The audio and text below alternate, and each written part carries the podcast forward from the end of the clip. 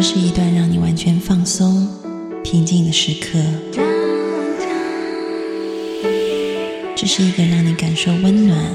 自在的原地。在当下，在这里，你可以真诚的面对自己。我是你的心灵守护者，我是安安老师。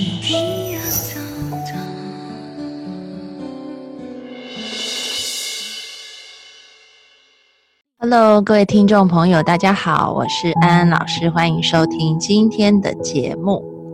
今天的节目呢，我们邀请到了非常非常特别的嘉宾，这位嘉宾是第一次来到生命力共同体的广播节目当中，但是呢，他参与生命力共同体已经很长了一段时间了。那我要先介绍他出来，他是。五台山大觉禅院的住持有禅法师，欢迎法师，大家好。然后另外一位呢是大家都很熟悉的老朋友了，慧智兰心的心理师朱慧玲，大家好。为什么前面要 要笑一下？我有在佩服安，每次对我的那个形容词都可以换不一样的。没有，就是因为想到你就有很多美好的名词，每次可以换一个这样子。然后今天很特别，法师上来我们的节目跟我们在一起。那我想，我们今天这个法师来到这边的第一集，我想我们可以先聊一下啊，因为一般人想到法师通常做的事情，可能就是在寺院里面，然后呃讲经说法。啊，但是呢，有禅法师他很不一样，就是他很积极的参与一些社会上面这些公益的事情，然后甚至是呢，他参与了生命力研究共同体，跟艺术家、跟心理师、跟医师，然后跟很多不同领域的人，我们一起做这个全人唤醒、植物人唤醒的工作。所以就这个法师界来讲，应该是一个比较特立独行的人。嗯，那我想首先先问一问法师啊，法师当初你为什么会想要来参与这样子的一个活动，或者是说这样子的一个群体？嗯，最一开始的时候是吴超参加我带的一次禅修，然后呢，他在禅修的结束的时候就跟我提到了他在做一个治疗，然后说这个问我就如果从。佛佛法的角度，是否有一些可行的方法，可以能够去帮助到他？然后就是因为这样一个因缘吧，一开始做的那个那个视频吧，唤醒的那个资料，然后他就有用到了当时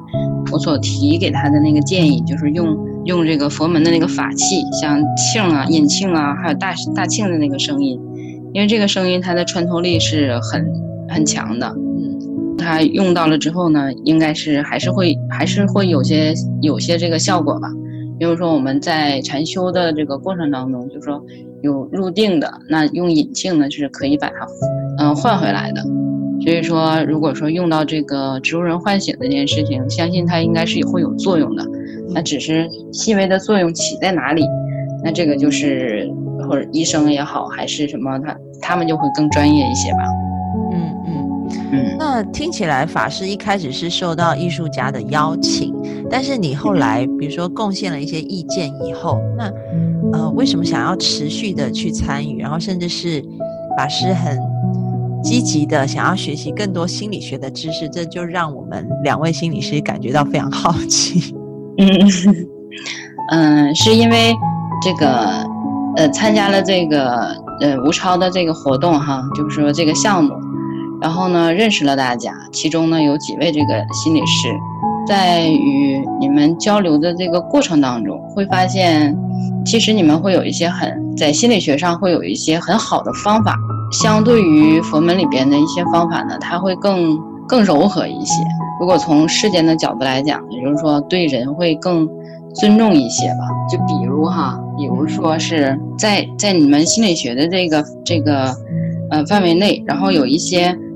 你们去来去找你们做心理咨询的一些人，你们会把他称为叫来访者是吧？嗯，我记得上一次是红乳，然后说到了我，因为在广州的时候嘛，我说哎你们的患者过来了，红乳当时说嗯不能叫患者，我们都称为来访者，就是不能让他觉得自己是有问题的。嗯，那从这个角度来讲呢，比如说佛门呢，就会是比较利一些，没病也告诉你病在哪儿。比如说什么？就是嗯，在佛门里边就说你觉得你很正常是吧？嗯，我说你有病。真的吗？我们去庙里不是都说呃弟子某某某这样子，好像也没有被称为患者之类的。对，就不会是呃不会是这样去说你是什么患者啊什么的。但是如果说在大众走进那个佛门的时候，哈，说你没有跟师傅走得很近，或者说没有在法上这种求法的心很切的时候，那当然了，这个呃师傅们都会是还是很客气的。但如果你真的想要去学习，想要去改正修行的话，那这个时候师傅的脸色就不见得那么的给你那么多好脸了。哦，我理解，我理解。嗯，对他不会是那么的和颜悦色的方式来去。所以说，在这一点上呢，嗯，但是呢，这个是是佛门的一个一种棒喝的一个特点，就是说要改正嘛。所以说，就是会去指出，比如说，像我们，呃，就是出家人哈，就是在初一十五就有这种诵戒啊，然后他会有这个忏呢，而且叫所谓的，比如举罪呀，还有什么发露忏悔啊，就是说要当众去把你的这个错误要说出来，要发露，就是不能，他不能复藏嘛，不发露出来的时候，他是内心里边会有一种复藏。但是呢，如果从心理学的角度来讲呢，就说是可以隐藏的，就是自己我我想要去改变，但是呢。帮助他的人是要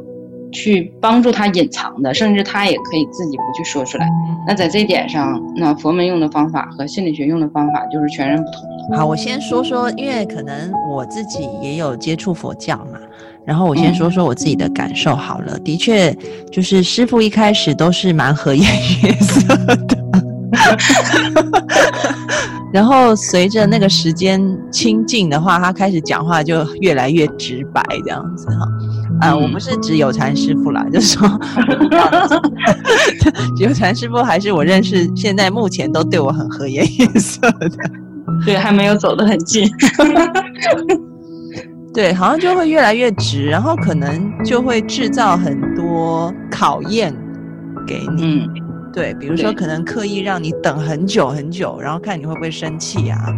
或者是给给到你一些功课，让你这些功课不是说叫你抄经啊或者是什么的，就是好像他在生活当中特意制造某一些事件，然后再考验你的心有没有随着这些经去转这样子。我是自己是有这种感受的。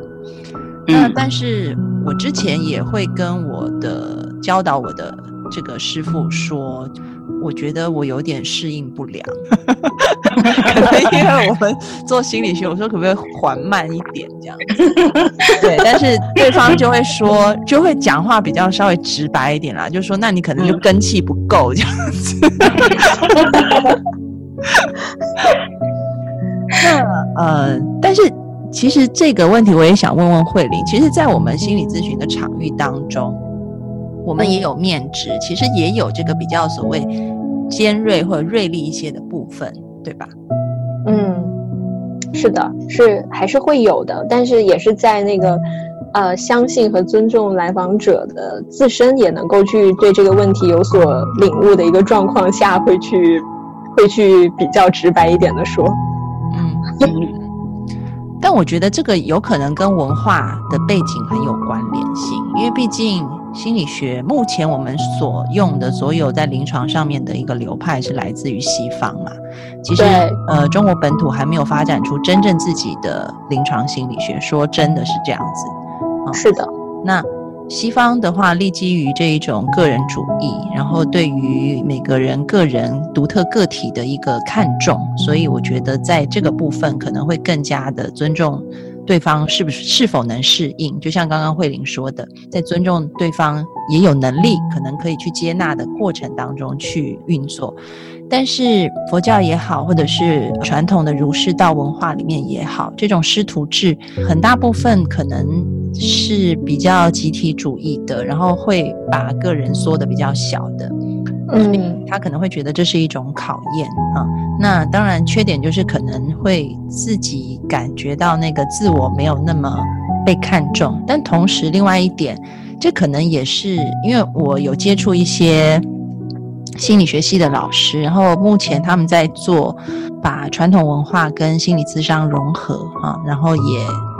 好像写了一本书吧，应该是 Cambridge 要出，剑桥他们要出。就是说，嗯，怎么样从传统文化里面去发展中国自己独特的心理智商理论？他们就很强调那个自我的大小是不同的。在西方，可能我们在心理学的治疗里面是尽量的要去让个人感觉到自我的价值感，然后从而去解决可能心理上的焦虑等等的问题。但是在东方。或佛教里面，我们说为什么你有烦恼，就是因为你有我执。如果你都没有我了，你这我已经完全放下了，这个自我根本就不见的时候，那你就不会有这种痛苦。所以我觉得其实是一个不同的理路，一个很不同的文化基底所造成的。所以可能对于师傅来说，我不能说贬损啊，就是说他让你。自我尽量的削弱，因为他觉得你的自我削弱到极限的时候，你就不会再受到这个束缚而感觉到心里的痛苦或者是不舒服了，你就自由了。所以我觉得这是一个很不同的文化取向。嗯，对，是的。但是呢，现在呢，就是说佛陀也是在讲法的时候也有讲到哈，说末法时期的众生呢，它整体来讲呢，根基就不是很利了，所以说。嗯，其实是有一些比较利的一些方法。那对于末法时期的众生来说，他确实就接受不了了。这个时候他就会觉得自己受到了伤害。然后，但是呢，如果说依着佛法的一些传承上的一些方法，就像说，比如说我们出家时间很久了，已经很习惯于这个在法上的这样的一些方法。就这个时候呢，就是与在家人，比如说在或者说在教授这个在家人的时候。那有时候这样的一些方法，那就会就是他们就会显得吃不消，或者说自自己觉得是不被尊重了。但是其实呢，并没有说是不尊重。但这个里边呢，就会有一个从世间角度来讲，就会有一个尊重与不尊重的一个差异性分别。嗯嗯嗯。那那心理学呢，它就会有一些方法呢，它相对来讲就是从世间角度就觉得，嗯，他是先首先先尊重对方。然后站在对方的这样的一个角度上，再适当的去给予调解。那佛门呢就不是的，佛门是当觉得这个师傅觉得，嗯，你学的这个程度或者说这个根基基本上是可以能够差不多的话，或者说他是建立在前面先有一个彼此彼此的一个信任，那这个时候那师傅所用的方法那就不是说来尊重你个这个个体了。而是说会想到，会想借用一些方法，甚至是制造一些因缘，就会把你的烦恼激发出来，嗯，然后让你在当下去认识到这个烦恼。所以，当如果说对方呢他不能够理解的话，他就会有可能就会觉得自己不被尊重了。但是在魔法时期呢，所以说为什么说我会想要去了解心理学？其实有的时候是可以来去借鉴一下，就是用一些你们这样的方法，就让。让对方觉得，嗯，你尊重了他。那个今天邀请慧玲来很重要，就是因为慧玲她的那个走的学派是荣格，那荣格也是接触了很多东方的想法，所以我想也邀请慧玲说一说，就是在你学习荣格或者是自己在做荣格流派的咨商里面，哈，你自己有看见这个差异，或者是说。呃，你的学派是怎么样融合这两者的吗？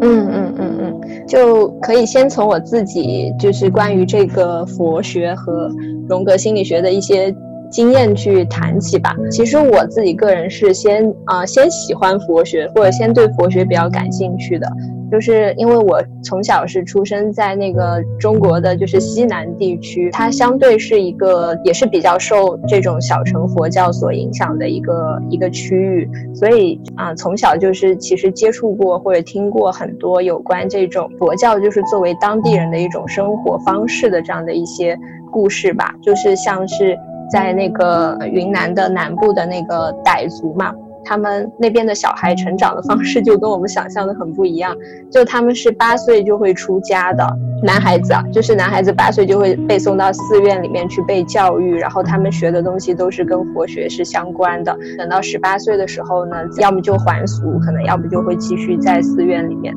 所以就觉得从小到大可能就比较对佛教会比较感兴趣一点，然后是到后来才学了心理学。后来学了心理学之后，其实就像安安说的，呃，一开始接触到的心理学其实都是跟西方的这种哲学或者方法论是有很大的关系。我自己自己可能觉得，作为一个东方文化成长起来的一个孩子，或者说一个这样的一个个体，总是会觉得跟那样的一种就是西方的完全纯西方的这种心理学，还是会有一些距离感，或者说就是觉得这不完全是。符合这种我心目当中的心理学，所以当时在那个大三的时候就已经开始会有一点怀疑这种心理学，或者说就是有一点不太确定，嗯，然后就开始去试着寻找一些答案的时候，我就找到了一本书，一本叫做《荣格与佛教心理学》的书。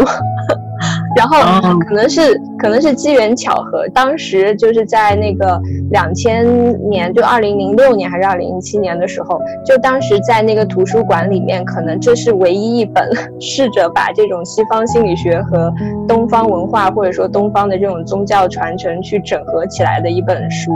然后我就觉得，就为我打开了一个新的窗口。从这本书里面，我才了解到，可能荣格当时是作为一个西方心理学家一个个体，然后后他其实已经在努力的向东方的文化或者东方的传承里面寻找一些啊，寻找一些宝藏了。他也认识到说，这种西方的心理学是很有局限性的，尤其是在治疗或者说在探索人的这种深度意识，就是他所说的这种无意识的领域的时候，西方心理学是非常的有限的。反倒他通过了解到一些佛教呀、禅学呀，然后还有印度教啊、藏传佛教这些，获得了很多的这种启发，然后也来就是完善和验证了他自己的一些观点。在他的那本书里面，就是，呃，我也了解到，原来就是西方的很多哲学观点，其实也是有受到东方文化的影响的。比如说，叔本华的一些哲学观点，其实也是受到了一些这种佛教思想的一些启发。在这样的一个基础上，我觉得才慢慢发现了一种去整合的一种方式吧。然后才开始就是决定说我要去学习荣格心理学，因为我觉得荣格心理学是比较包容的、比较开放的，而且它是会试图向不同的文化和传承去去学习、去整合，而不是单纯的只是立足在一个单一的这种世界观和方法论上的这种心理学，所以才开始喜欢 荣格心理学的。我说，所以可以理解是在心理学的领域里，就是荣格。呃，心理学它是更接，就是有接触到宗教，其他的是没有吗？是这样，可以这样理解吗？呃，就是其实我觉得也有其他的心理学家，可能当时我并不了解，在荣格那个时代，就是我觉得荣格是一个已经算是相对于来说，其他的心理学家是更加重视这个东方文化的这种意义和作用了。他就有很多这方面的一些著述啊，然后演讲还有出版啊。现在现在的话，我觉得越来越多的西方心理学家已经开始，就是越来越多的向这种东方文化去寻找一些宝藏了吧。然后就比如说安，就是一直在努力推广的一种正念这种心理的疗法，其实我觉得它有很深的这种佛教的这样的一种根源。然后还有那个现在就是西方也会去推行一些叫做什么辩证行为治疗，我觉得也会有这样的一些。吸纳了一些这种东方文化，或者说就是东方修行的一些技法在里面。我在前几年的时候也接触过一个美国的这个心理治疗师，然后他来跟我们讲这种梦的工作的一些方法，发现他们都会去采用一种就是东方文化的东西在里面，比如说他们会通过就是问这种是谁这样的一种方法去和梦进行对话和工作，然后这种方法就是后来我跟吴超交流了才发现。原来在他们禅修的过程当中也会有这样的一种方法，然后我就觉得现在其实是越来越多的有相互去学习和相互去整合了。对，那个刚刚师傅提到的这个部分哈，其实我一开始学心理学，我那时候为什么想学心理学？哎，这个好像我从来没有在任何节目上面说啊。我说到 为什么要做一个 psychologist，那可能是因为自己生病啊，觉得心理影响身体很重要，所以的 SARS 那时候有一些决定。但是之前为什么我开始对心理学本来就很有兴趣？其实是因为。呃，我在教会里面，就是从高中开始，在教会里面每周去跟教会的人接触啊，然后呃看圣经啊，祷告。那教会里有很多书，台湾的教会很喜欢邀请心理学家来演讲，然后他们的身份叫做 Christian Psychologist。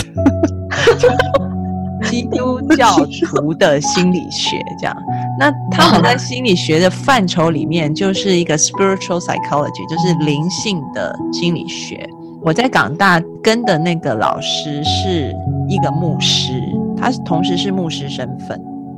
然后他也是一个心理学的教授，这样。嗯，但是他们就是，我不能说他们，就我一开始也是走比较这一种。比较像西方路线，对，比较像西方宗教的心理学的方式。所以我的博士论文写的是 forgiveness，就是饶恕。因为饶恕在这个西方宗教在圣经里面是一个非常非常重要的课题啊。我写这个饶恕的东西，但是后来为什么慢慢的就跑到另外一边去了，跑到佛教这边来？觉得可能自己也觉得自己的文化底蕴。然后还有自己熟悉的东西，好像更加适合自己在这个这样子的一个训练当中。因为我不可能只做就是西方的东西，所以我也会去接触东方的东西。然后在接触的过程当中，比如说慧玲说的正念啊，或者是接触禅修的过程当中，我们刚刚说在西方文化里面，我们是一直去提高我们个人。的价值感或者是独特性存有的感觉，在东方文化里好像反而要把这个减低，因为要去掉这些所谓的我执，去掉这些烦恼。但是反而我感觉，如果你再深究进去的话，那个个人价值反而在东方的文化里面呈现的会更大，因为在西方文化里，你再大你大不过上帝的，就上帝是终极的存在，你只能逐渐靠近他，但你永远不可能。